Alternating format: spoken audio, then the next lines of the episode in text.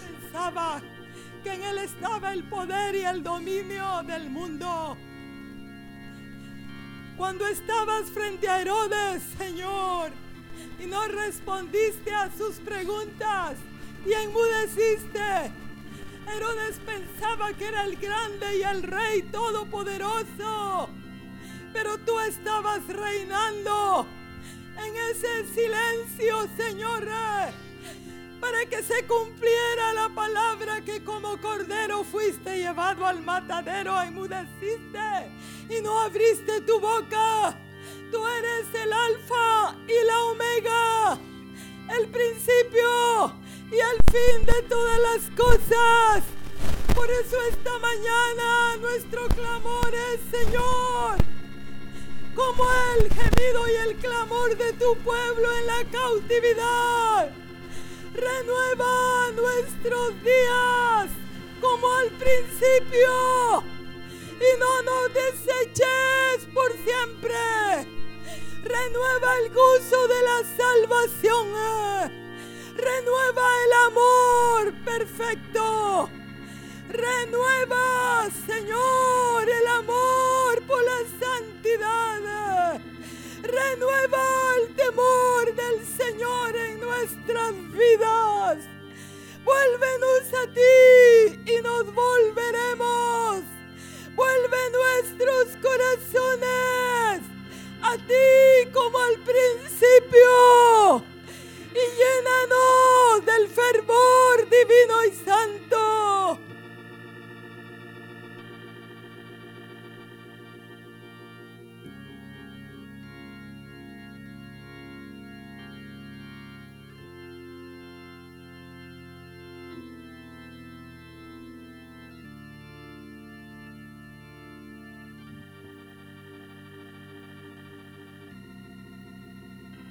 Los cielos dirán, ellos son los vasos que yo he preparado. Y Señor, si queremos suplicarte esta mañana, que no oigas cuando me esté quejando por tus tratos o los tratos que otros me están dando, Señor. No oigas eso. Solo levanta mi voz para alabarte, Señor. No diga lo que han hecho conmigo es una injusticia, sino que yo acepte que estoy siendo preparado como un vaso de honra y útil en tu casa para que tú puedas usarlo para la gloria, para la alabanza, Señor, tuya. Señor, no escuches nuestras quejas. Escucha nuestra alabanza, Señor, como vasos de honra y útiles, Señor, esta mañana. Amén. Pueden sentarse, hermanos. Todo padre pues anhela que su hijo o que su hija sean vasos de honra para ellos. Así está el Señor esta mañana como Padre.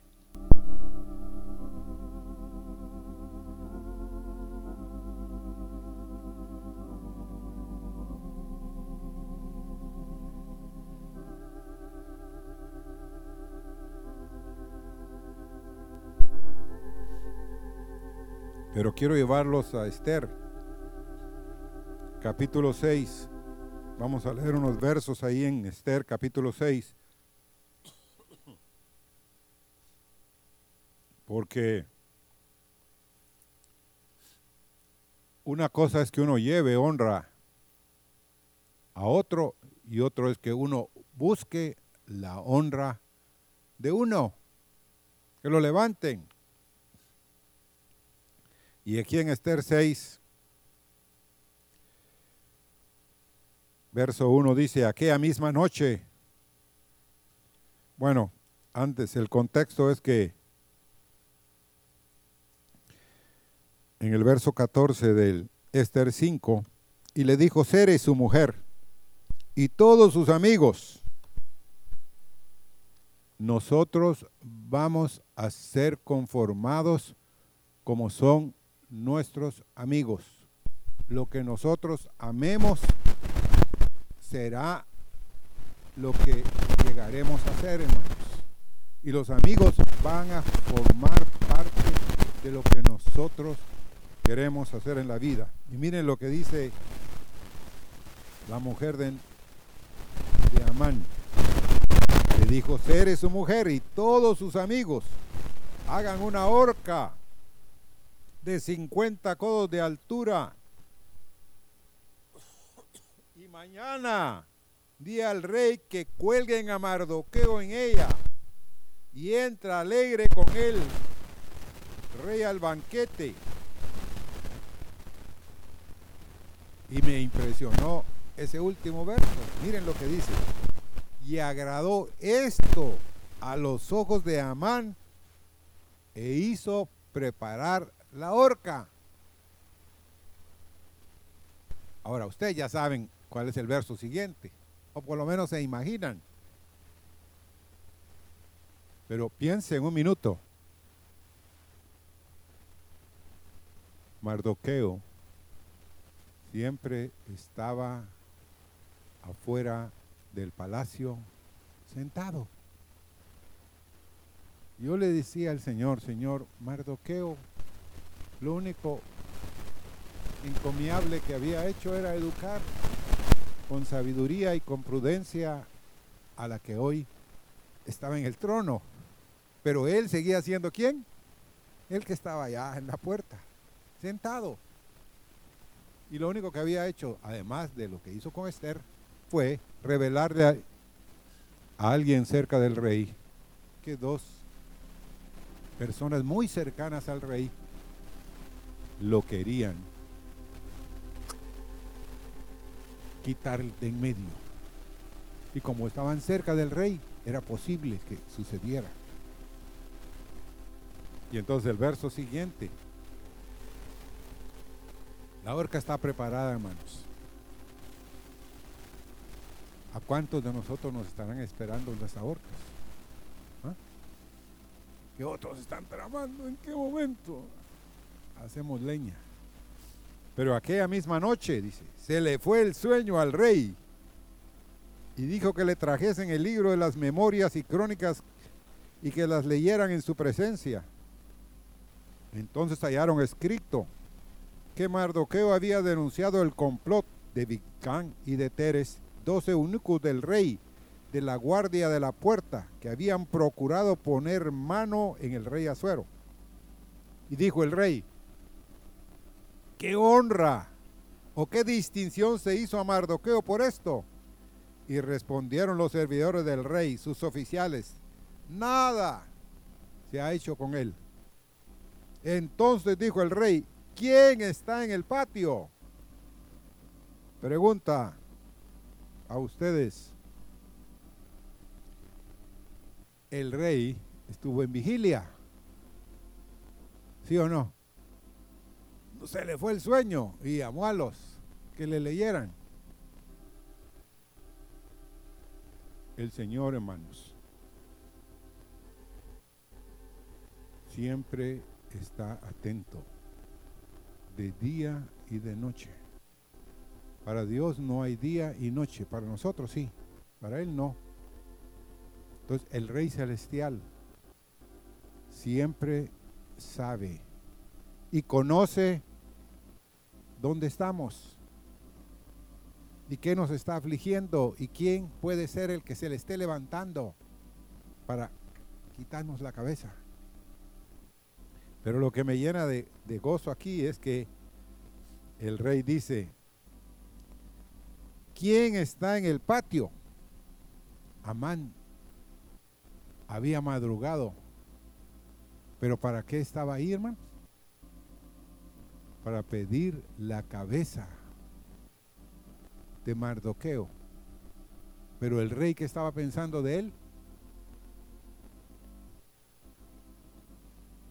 el rey dice, ¿quién está en el patio? Y Amán había venido al patio exterior de la casa real para hablarle al rey, para que hiciese colgar a Mardoqueo en la horca que él tenía preparada. Y los servidores del rey le respondieron, he aquí, Amán está en el patio. Y el rey dijo, que entre. Entró pues Amán y el rey le dijo, ¿qué se hará al hombre cuya honra desea el rey? Y dijo Amán en su corazón, ¿quién deseará el rey honrar más que a mí? ¿En dónde lo dijo, hermanos? En su corazón. Pregunta, ¿quién lo oyó? ¿Ah? ¿Quién oye lo que tú estás allá adentro maquinando? Lo que estás pensando. ¿Quién lo oye? Dios, hermanos. Sabe qué es lo que se está levantando en tu corazón y en mi corazón. Entonces, que entre. Y entró pues Amán y el rey le dijo, ¿qué se hará al hombre cuya honra desea el rey? Y Amán dijo en su corazón, ¿a quién deseara el rey honrar más que a mí?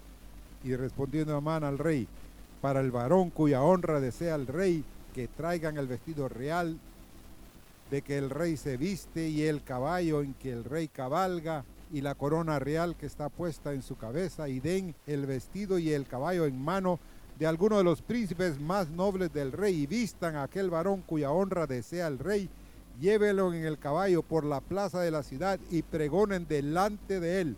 Así se hará al varón cuya honra desea el rey.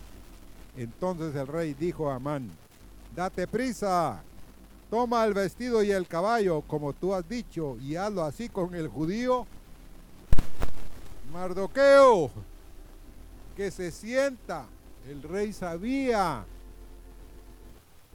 dónde se sentaba Mardoqueo, hermanos. No le había revelado la reina que era de ella Mardoqueo. No le había revelado, hermanos. Quiero que sepan. Muchos de ustedes cuando leen la escritura van más adelante porque ya conocen la historia al final. Pero no, hermanos, no sabía el rey. Pero el rey sí sabía dónde estaba Mardoqueo. Y le dice que se sienta a la puerta real, no omitas nada de todo lo que has dicho. Y Amán tomó el vestido y el caballo y vistió a Mardoqueo y lo condujo a caballo por la plaza de la ciudad e hizo pregonar delante de él, así se hará al varón cuya honra desea el rey. Después de esto, Mardoqueo volvió a la puerta real y Amán se dio prida para irse a su casa apesadumbrado y cubierta su cabeza. Bueno, esto me lo dio Dios esta mañana con respecto al mensaje. Porque yo quiero hablarles de vasos de honra. Pero hermanos, si Dios nos va a levantar, que sea Él. Pero si tú en tu corazón estás buscando honra, no va a ser la honra de Dios, va a ser tu honra. Amén. Así como Amán. Amán, ¿qué es lo que deseaba? ¿Qué deseaba Amán?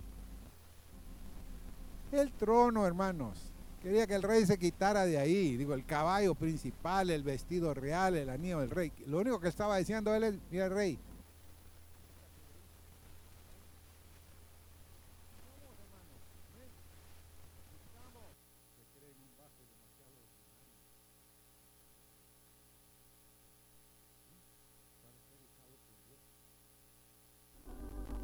aquí en medio de nosotros.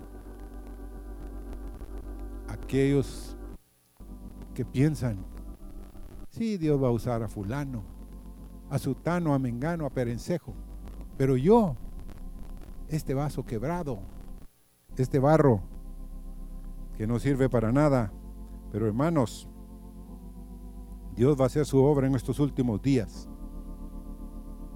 Yo lo creo con todo mi corazón. Ya no lo va a hacer a través de grandes evangelistas, ni grandes pastores, ni grandes apóstoles. Lo va a hacer a través de tu vida y mi vida. las vidas más pequeñas, como Dios nos hablaba hoy, que nos humilláramos, que consideráramos que somos pequeños, que lo levantemos a Él. Pero ¿cuántos de los que están aquí meditan? Dios puede honrarme a mí. Dios puede levantarme a mí. Hermano, Dios puede hacer esto de cualquiera, ¿sí o no? Amén. Dice, ellos por sí solos, los grandes evangelistas,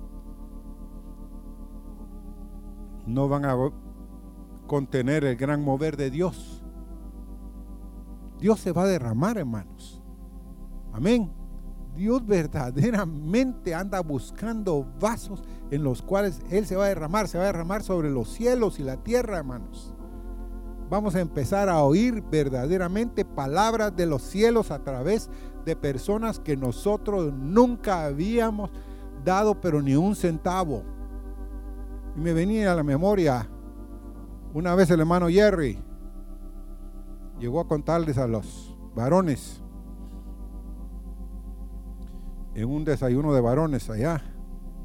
Digo, miren, anoche casi no dormí, pero el sueño que tuve es de Dios. Ah, bueno. Dijimos, bueno, vamos a ver si es de Dios o no es de Dios. Los grandes ahí. Digo, fíjense que yo soñaba que había un pequeñito atrás del púlpito. Pero no era ninguno de los grandotes de aquí, dijo. No era el pastor Marvin, no era fulano, no era sultano, no era merencejo, no era ninguno. Y lo más triste, dijo él, no era yo tampoco. Era alguien más pequeño. Yo sé que es un miembro de este lugar. Y la gloria de Dios estaba ahí. Y la nube estaba ahí en el púlpito, una nube gloriosa, decía él. Pero yo dije, este hombre que está compartiendo. Señor, ¿quién es? Yo sabía que estaba entre la lista, el directorio, pero no lo encontraba, no lo encontré, lo busqué toda la noche. ¿Quién es, Señor? Pero lo único que sí es cierto es, la gloria de Dios estaba en esa vida. Hermanos, eso va a suceder. Amén. Si Dios nos quita la venda de los ojos porque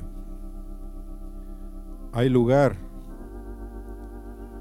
en la casa de Dios, hermanos, para la ama de casa.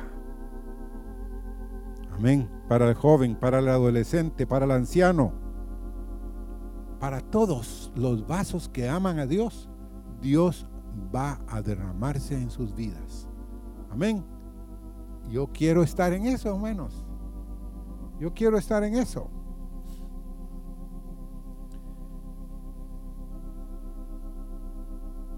Ahora, alguien dijo que los cristianos estos, que van a ser el gran ejército de Dios en este último tiempo, han sido destetados del pan.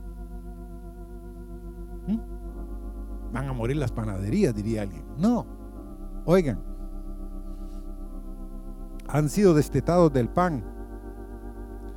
Porque, ¿qué dijo en Deuteronomio capítulo 8, Dios a través de Moisés, que no solo de qué, de pan vivirá el hombre, mas de todo lo que sale de la boca de Jehová vivirá el hombre. El, ¿qué, ¿Qué es el pan? Representa, hermanos, todas las cosas naturales y materiales necesarias para la vida. Comida. ¿Quién no, de los que está aquí no necesita comida? Habrá alguien aquí que está siendo un fakir, con un ayuno prolongado de días y de años. No, hermano, no aguantaríamos. Entonces necesitamos comida. Pero refugio, ¿quién no necesita un refugio, hermanos? ¿Quién no necesita, por ejemplo, vestido? ¿Quién no necesita trabajo? No podemos vivir si no tenemos un trabajo. ¿Quién no necesita un salario? Todos. En otras palabras, son cosas terrenales, no son malas. ¿Verdad que no son malas, hermanos? No, no son malas. Pero muchos cristianos viven solo de las cosas de esta vida, hermanos. Sus vidas están envueltas en el estudio, en el trabajo, en cómo van a pagar las cuentas. Están enfocados ellos solo sobre las necesidades temporales que tienen. Pero hermanos, Dios va a mandar su derramamiento final sobre personas de que no están solo apegadas a eso, que se aíslan un poco de eso, que no están pensando solo, ay, quiero hacer este negocio, quiero hacer el otro. Hay quienes aquí hoy, hermanos, siempre están meditando, ¿qué cosa nueva voy a hacer? ¿Qué puedo hacer que en esto y no están prestando atención a las cosas que Dios quiere decirles en sus vidas. Pero Él va a preparar vasos para desatar su gran derramamiento en ustedes últimos días. Amén. De los que se apartan un poco. Ahora, ¿cuánto cuesta preparar un vaso, hermanos?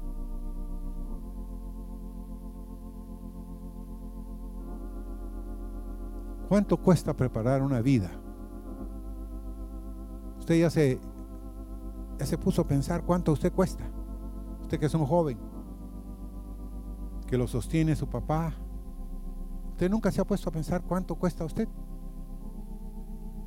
Ah, échele pluma. ¿Cuántas camisas compra al, al año? ¿Cuántos zapatos le compran? ¿Cuánta ropa interior?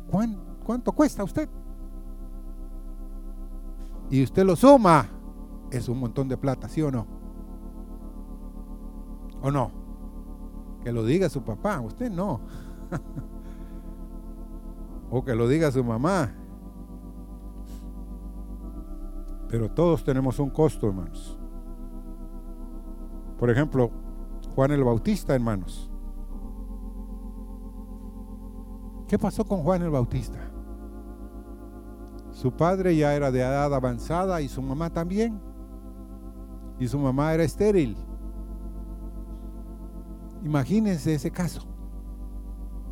¿Cuánto estaría pidiendo este hombre y esta mujer tener un hijo? ¿Cuánto pensarían ellos que Dios iba a cumplir en ellos su propósito? Pero cuando entró Zacarías y a ministrar en el tiempo de Abías, que le tocaba a él. Y dice que el ángel estaba ahí. Y un ángel empieza a hablar. Y él, hermanos, no se espanta de lo que el ángel le dice, pero no le cree que ha salido de la presencia de Dios y que lo que le está diciendo.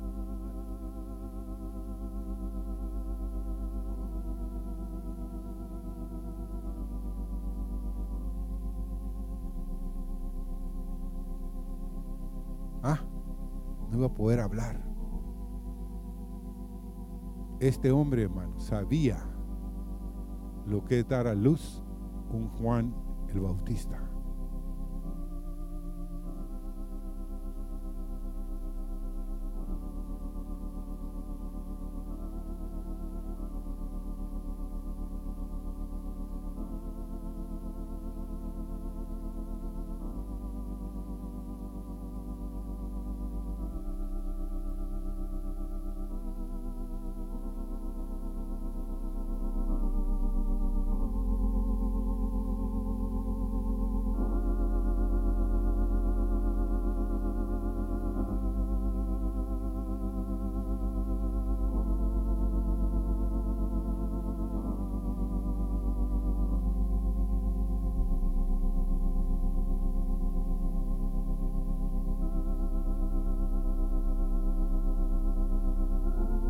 Lo iban a acariciar a Pablo.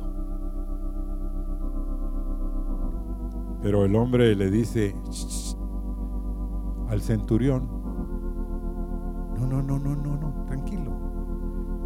Este es romano. ¿Cómo? Si yo lo compré, dijo, me costó un alto precio. Pablo le dice, yo de nacimiento soy romano. Entonces no lo tocan, hermanos. Pero Pablo sí se sabía defender, ¿o no? Pero lo que les quiero decir de la vida de Pablo era que Dios lo usó para preparar toda buena obra. Imagínense, para preparar vasos. Pero Pablo en su corazón, hermanos, ¿qué estaba haciendo cuando Dios lo encontró? Persiguiendo a los cristianos. Dios le tuvo que salir al paso, le dice, Pablo, Pablo, Saulo, Saulo, ¿por qué me persigues? ¿Quién eres? Yo soy Jesús, a quien tú persigues. Se rindió el hombre. Bueno, eso es cuanto a, a los vasos. ¿Cuántos de ustedes han oído hablar de Samuel también? Samuel fue otro hombre Hermanos, su mamá era estéril. Y se recuerdan, Penina era, tenía muchos hijos. Y ella no tenía ni un hijo. Y el esposo le dice, mira, no te soy yo mayor que diez hijos. Sí, pero quiero un hijo. ¿eh? Pero ¿qué hijo tuvo, hermanos? ¿Qué hijo dio a luz? Ana, hermanos, un Samuel. Pero ella hizo una promesa. ¿Qué costo le costó a esta mujer? Dijo, lo voy a dedicar todos los días de su vida. Y después de destetarlo dice que lo llevó y que año a año le llevaba una túnica. Hermanos, qué costo pagó esta mujer para tener un hijo. Pero gloria a Dios, qué vaso más útil. Ahora, los vasos son utensilios que sirven para contener algo. Y en la casa de Dios hay vasos de ira, hay vasos de usos honrosos y otros para otros usos. Pero en términos generales los vasos se usan, o sea, las vasijas se usan para llevar algo. Vamos a números 31, versos 6 y 7. Y dice, y Moisés los envió a la guerra, mil de cada tribu y afines, hijo del sacerdote Eleazar, a la guerra con ellos, con los vasos sagrados y las trompetas en su mano para la alarma. Y verso 7, hicieron guerra contra Madián, tal como el Señor había ordenado a Moisés y mataron a todos los varones. ¿Mataron a quién? A toditos los varones de Madián. Ahora, ¿quién es Madián, hermanos? A ver, Alberto, ¿quién es Madián?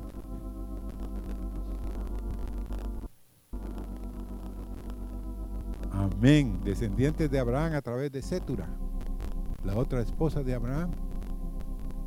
Sea, los descendientes también eran familiares de Abraham. Qué cruel es Dios, ¿verdad, hermanos? A ustedes que no les gustan las matanzas. ¿Es cruel Dios o no? Le dice a toditos. Bueno, y lo hicieron. Ahora, estudiando un poquito, la raíz de Madián viene de una raíz que quiere decir pleito, contienda, rencía. ¿Cuántos somos de Madián, hermanos? No, yo no. Que nos gusta el pleito. Ah, no, a mí no. Nos gusta el pleito, hermanos. ¿A cuánto les gusta el boxeo? Casi nadie. ¿eh? Nos gusta el boxeo, hermanos, nos gusta. Y básicamente el Señor quiere quitar la contienda, la rencía, el pleito en sus vasos. Amén. Quieres quitarnos esas cosas.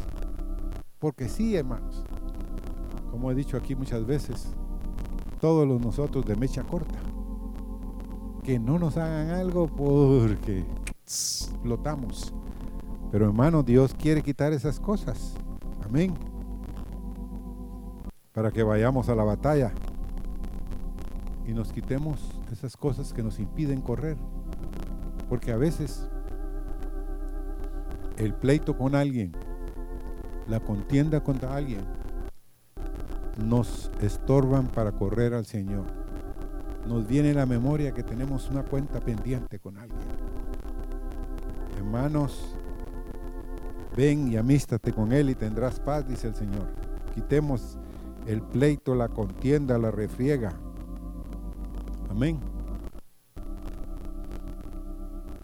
Ahora vamos a Jeremías 18. Vamos a leer el versículo 1 a 4.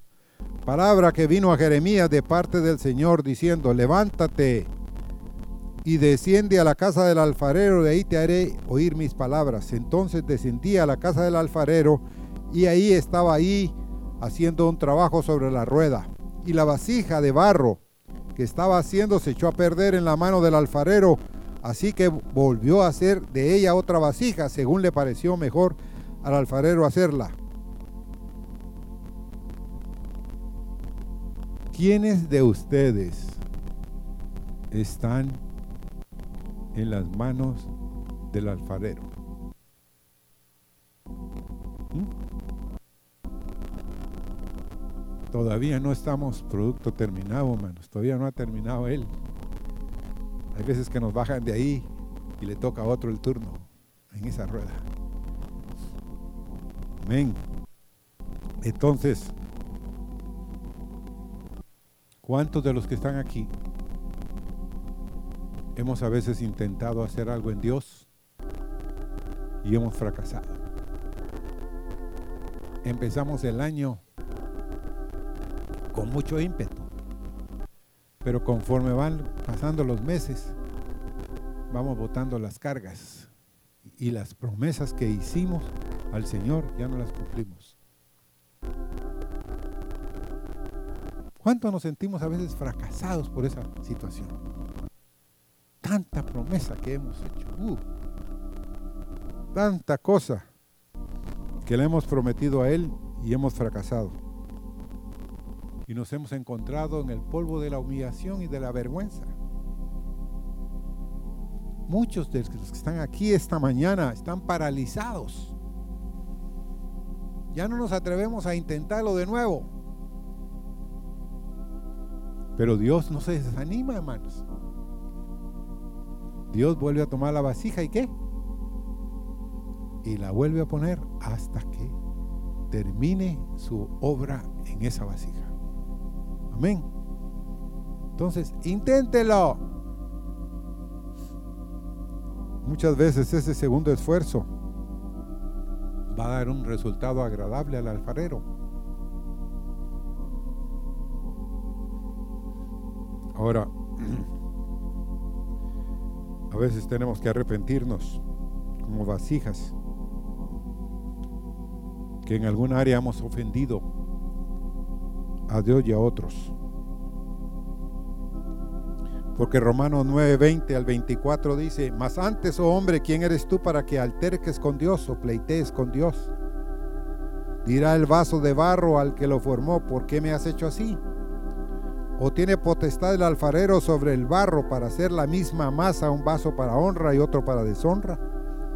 ¿Y qué si Dios, queriendo mostrar su ira y hacer notoria su poder, soportó con mucha paciencia los vasos de ira preparados para destrucción? y para hacer notorias las riquezas de su gloria, las mostró para con los vasos de misericordia que él preparó de antemano para gloria, a los cuales también el verso 24 de Romanos 9 dice, a los cuales también ha llamado esto es a nosotros, no solo de los judíos, sino también de los gentiles. Amén. Dios te ha llamado a ti vaso de barro. Amén. Para contener la gloria de Dios. Ahora, es cierto, la arcilla, el barro, afuera es inerte, hermanos. Carece de sentido. Pero la arcilla tuya y la arcilla mía a veces es una arcilla difícil, hermanos. Nos resistimos, peleamos por no ser puestos en las manos del alfarero divino. Nos quitamos de las manos de Dios. Nos bajamos de la rueda, de la rueda. Pero Dios sigue intentándolo, hermanos. Amén. Tenemos que reconocer a veces nuestros errores. Tenemos que confesar a veces a otros y mostrar arrepentimiento cuando los hayamos ofendido. Porque Dios quiere hacernos vasos de honra. Amén. Vasos útiles en su casa, hermanos. Filipenses 3:13 dice,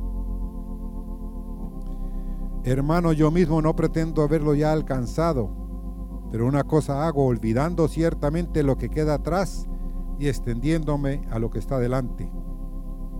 Hay que seguir, hermanos.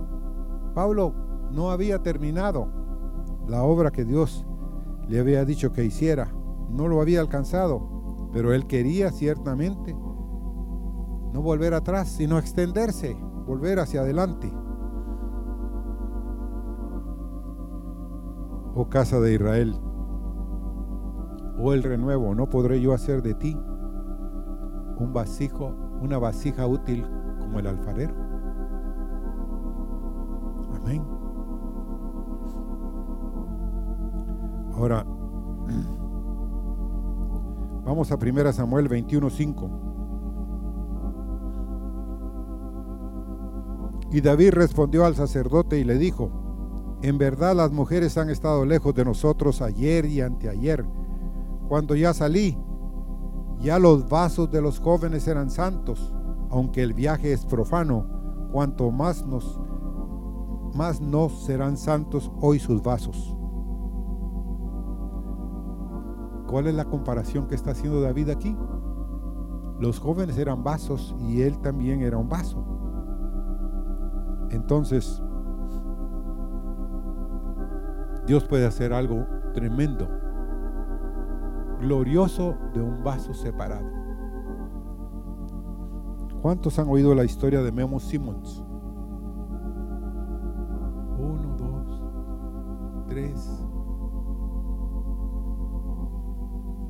Bueno, este hombre era uno de los líderes de los anabautistas holandeses del siglo XVI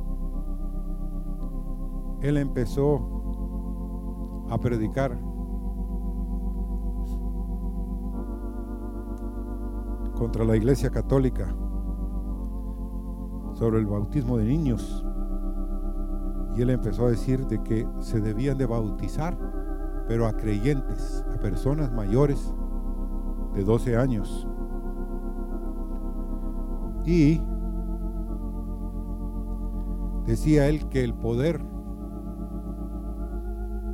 religioso no debía tener nada que ver con las cosas políticas, porque en esa época el rey Carlos V era el que gobernaba, fíjense qué tremendo, tanto políticamente y religiosamente. Entonces, había hecho hincapié este hombre que era la Biblia, no las tradiciones de la iglesia, lo que debía guiar la vida del cristiano. Y el hermano, perdón, y el emperador Carlos V no le gustó lo que este hombre predicaba. hizo un edicto imperial en el año 1542. Y él miren lo que hizo. En el edicto dice que nadie reciba a Menon Simons en su casa, que nadie le dé albergue, ni provisiones, ni se atreva a hablar con él o a leer sus libros. El que desobedezca este edicto pone en peligro su vida y propiedad. Y hasta el final de su vida, Memo Simons fue un predicador clandestino, huyendo sin cesar de sus perseguidores. Y seis años antes de morir escribió esto. Hace 16 años que mi familia soporta una vida de ansiedad, opresión, aflicción, miseria y persecución. ¿Qué vaso, mamá? Y usted está sufriendo una cosita y todo el mundo se entera. Miren, 16 años nos hemos visto obligados como familia a escondernos de ciudad en ciudad. A los miembros del Estado se les saluda como doctores, señores y maestros, pero a nosotros se nos llama predicadores emboscados y se nos persigue como herejes y se nos apostrofa, perdón, apóstrofa como engañadores del diablo. Imagínense, desde esa época. Pero gracias a Dios, la, la, vida y los escritos de este hombre llevaron a que Roger Williams trajo a Norteamérica gran parte de las enseñanzas de Memo Simmons.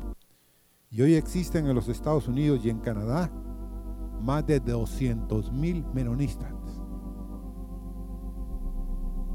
Cristianos muy piadosos que se afanan en llevar el nombre de ese antiguo pastor emboscado. Millones de cristianos de diversas iglesias honran a Memo Simmons como un luchador infatigable a favor de la libertad religiosa y política. Qué herencia, hermanos. Qué vaso este hombre. Qué precio tuvo que pagar. Piense un momentito nada más. Tenía que huir de ciudad en ciudad. Nadie le hablaba. Por misericordia posiblemente alguien les daba de comer. Pero él escribió seis años antes de morir que ya llevaba 16 años en esa actividad. Pero hermanos, ¿cuántos vasos esta mañana en este lugar pueden ir a las misiones? ¿Cuántos de ustedes tienen carga por otros países? Pero no lo volvamos así muy, yo quiero ser un misionero, dijo alguien. Por cierto, hay un joven dentro de nuestra congregación que se está preparando para ser un misionero. Ya ahorita está en Estados Unidos, por cierto. Pero él me dijo a mí, antes de irse, yo quiero ser un misionero. Pero me estoy preparando. No sé a dónde Dios me va a mandar, pero yo me estoy preparando. Pero hermanos, ¿cuántos de ustedes pueden ser un misionero donde trabajan? ¿Mm? ¿Cuántos de ustedes verdaderamente quieren ser un vaso de honra para Dios donde estudian? Con la gente que se relacionan, los que lo oyen. Ahora, ¿por qué Dios envió a Jeremías a la casa del alfarero para instruirlo?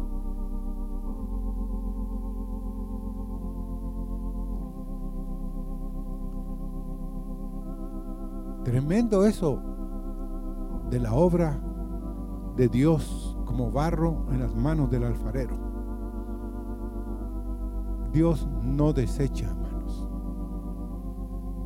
Dios sabe quién tú eres, cómo te hizo y lo que Él quiere hacer en tu vida. Amén. Entonces que nosotros esta mañana seamos un barro que Dios quiere usar Ahora, ¿para qué se hace un vaso?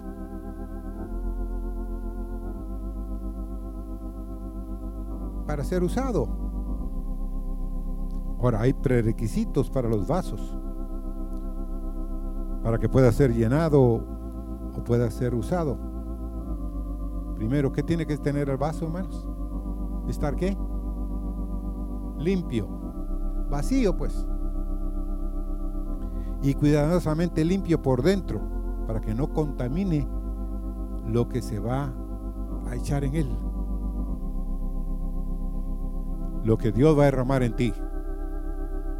Lo que Dios va a derramar a mí es algo puro y limpio, su espíritu. Para eso necesitamos ser limpiados y purificados como nunca antes.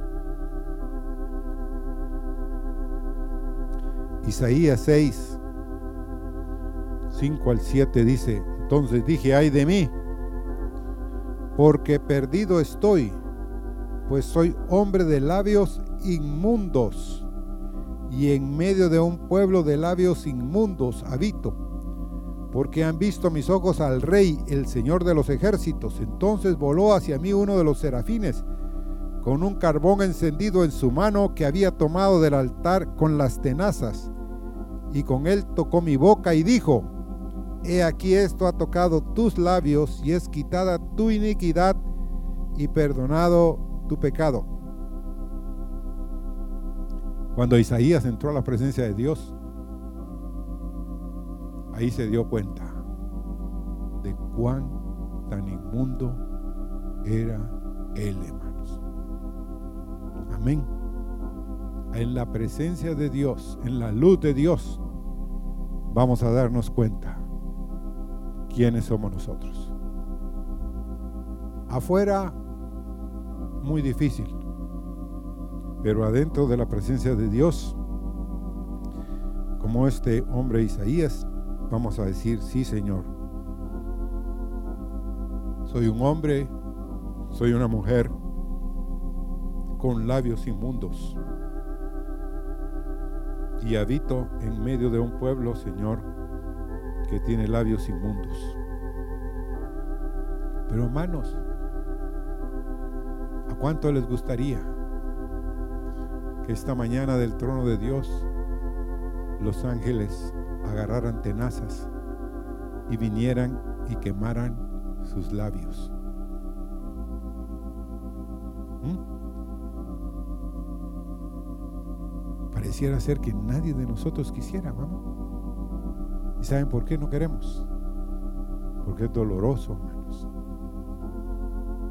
Mediten un minuto. Lo que estaba viendo él era algo tremendo.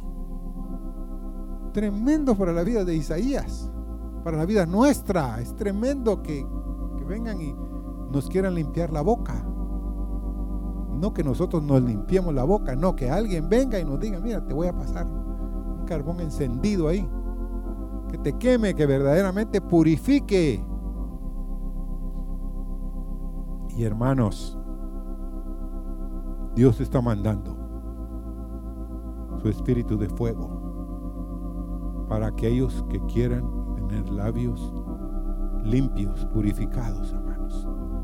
Dios lo está enviando de su trono. Amén. Dios quiere cada vez más que seamos vasos vacíos de lo que nosotros somos, de nosotros mismos, para llenarnos.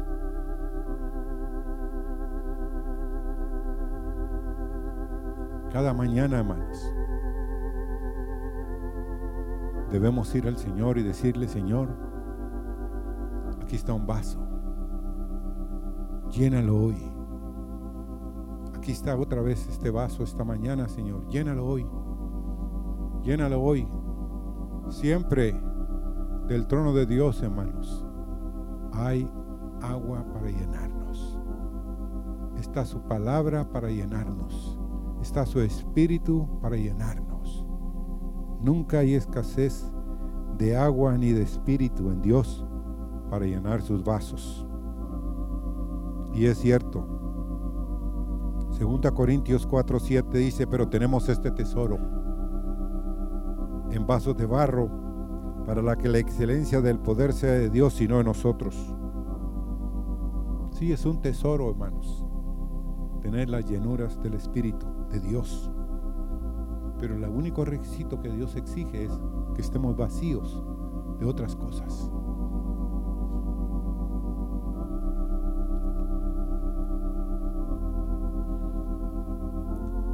Quiero contarles cómo Dios puede usar a jóvenes de una casa.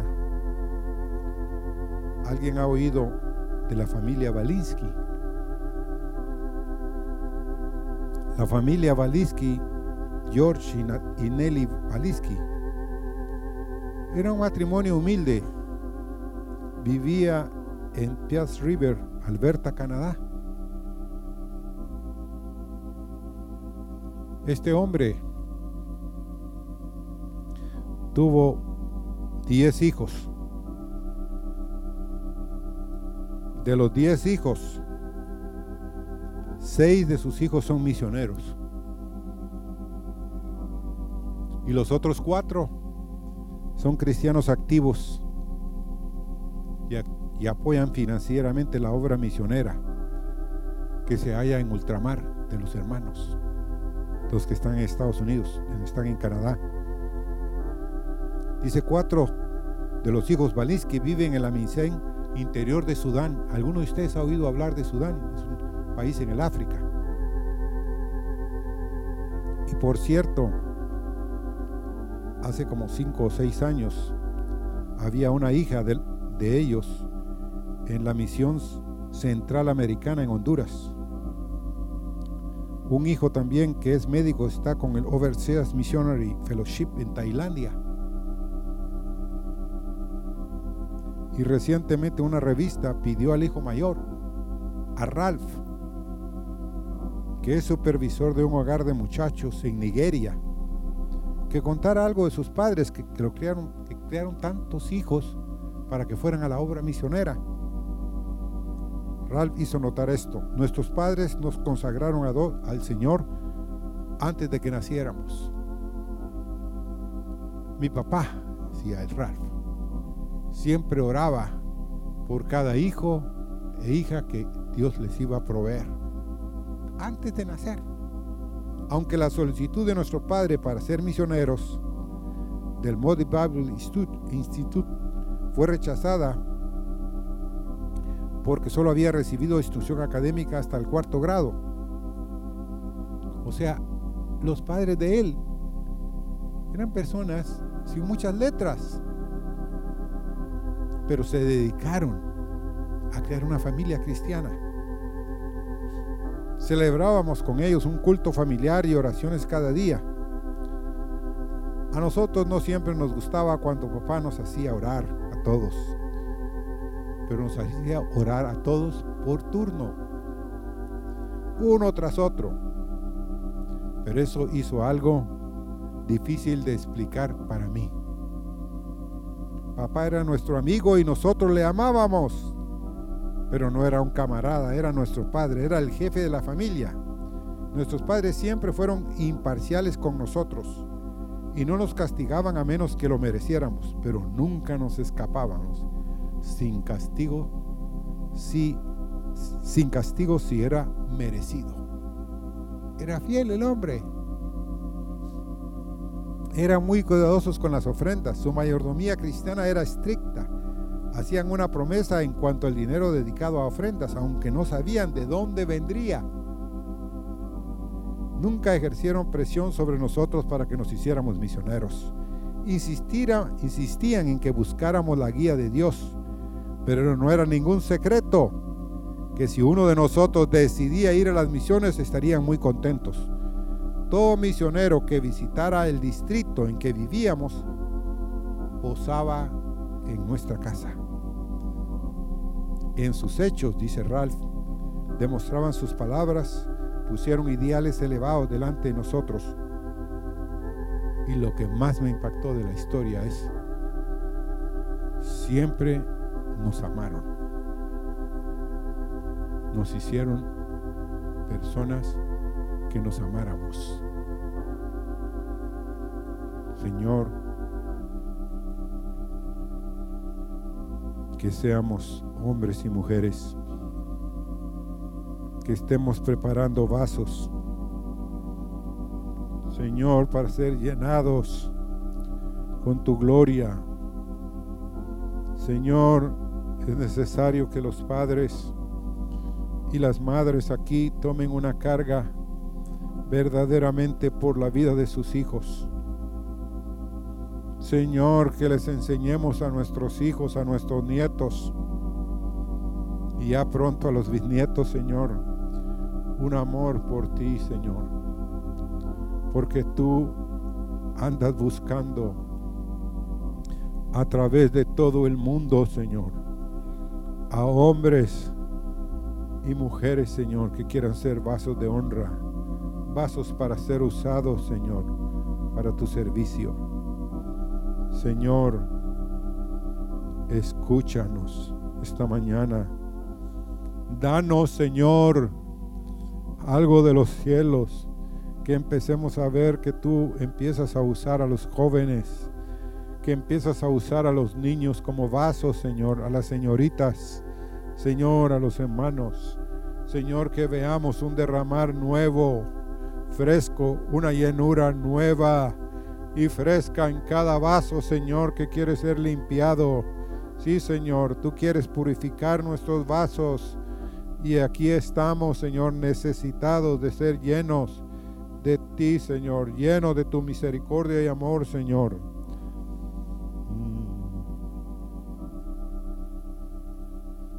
Yeah. Está en, en si bemol. Lléname hoy.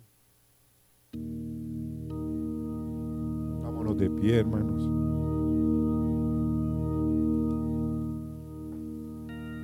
Lléname hoy.